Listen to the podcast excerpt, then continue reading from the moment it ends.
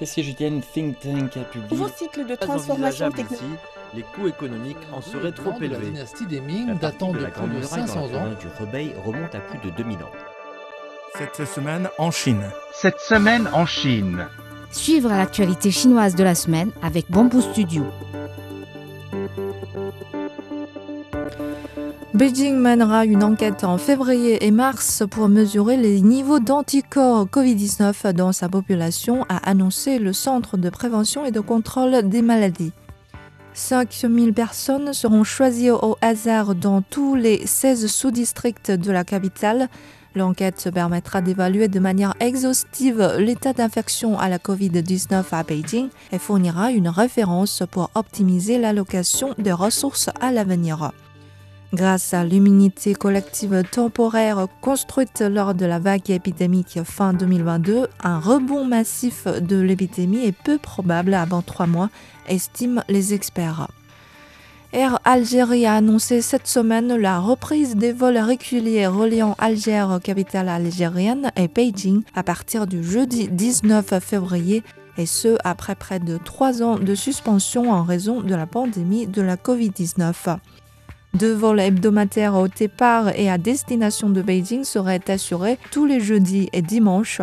La compagnie offre un tarif promotionnel pour des achats de billets avant le 28 février concernant des voyages prévus jusqu'au 28 octobre 2023. Dans la foulée, après deux ans d'absence, British Airways vient d'annoncer qu'elle reprendrait ses vols entre le Royaume-Uni et la Chine. Les billets ont été mis en vente depuis hier pour les vols vers Shanghai à partir du 23 avril et Pékin à partir du 3 juin.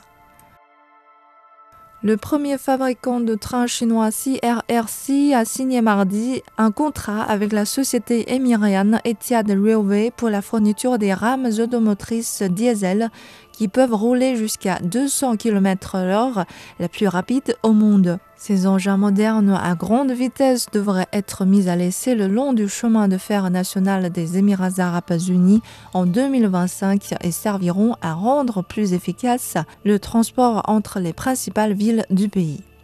Dans ses dernières perspectives de l'économie mondiale publiées cette semaine, le Fonds monétaire international a légèrement relevé ses prévisions de croissance pour l'économie chinoise à 5,2% en 2023 contre 4,4% prévu il y a trois mois. Selon le FMI, la récente ouverture de la Chine laisse espérer à une reprise plus rapide. Par ailleurs, l'inflation qui a grimpé à de niveaux très élevés partout dans le monde ralentit désormais. Le FMI projette une chute de l'inflation mondiale à 6,6% cette année, un taux qui est cependant toujours au-dessus des niveaux d'avant l'épidémie.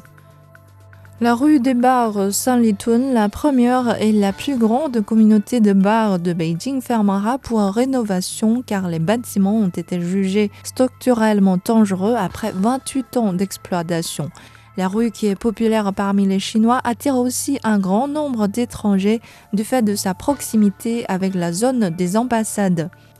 Après rénovation, la rue conservera sa marque Bar Street, mais accueillera également d'autres types de restaurants et d'établissements alimentaires comme le café. Le fabricant de dispositifs médicaux Yuyue a été condamné mardi à une amende de 2,7 millions de yuan par les régulateurs locaux pour être impliqué dans la hausse du prix des oxymètres en décembre 2022. L'entreprise a augmenté de 130% le prix d'oxymètre alors que la demande montait en flèche suite à l'ajustement des mesures sanitaires au début du même mois.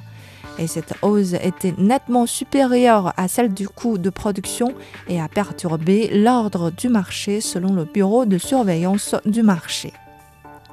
Les autorités de Hong Kong ont annoncé jeudi un plan de distribution de 500 000 billets d'avion dans le cadre d'une campagne publicitaire visant à attirer les voyageurs du monde entier, y compris ceux venant de la partie continentale de la Chine. Les trois compagnies aériennes hongkongaises, Cathay Pacific Airways, Hong Kong Express et Hong Kong Airlines seront chargés de distribuer à partir de mars ces demi-millions de billets gratuits par le biais de diverses activités promotionnelles notamment des tirages au sort ou achetez-en un, obtenez-en un gratuitement. Le projet qui durera environ six mois concerne pour la plupart des itinéraires courts courriers couvrant le Japon, la Corée du Sud et plusieurs d'autres pays d'Asie du Sud-Est. 18 zones humides en Chine ont été désignées en 2022 comme zones humides d'importance internationale, a annoncé jeudi l'administration d'État des forêts et des prairies à l'occasion de la 27e journée mondiale des zones humides. Cette expansion a porté la Chine à la quatrième place au monde en matière du nombre et de la superficie des zones humides. Le pays totalise aujourd'hui 82 zones humides qui dépassent 7500 millions d'hectares. Merci d'avoir écouté Bamboo Studio.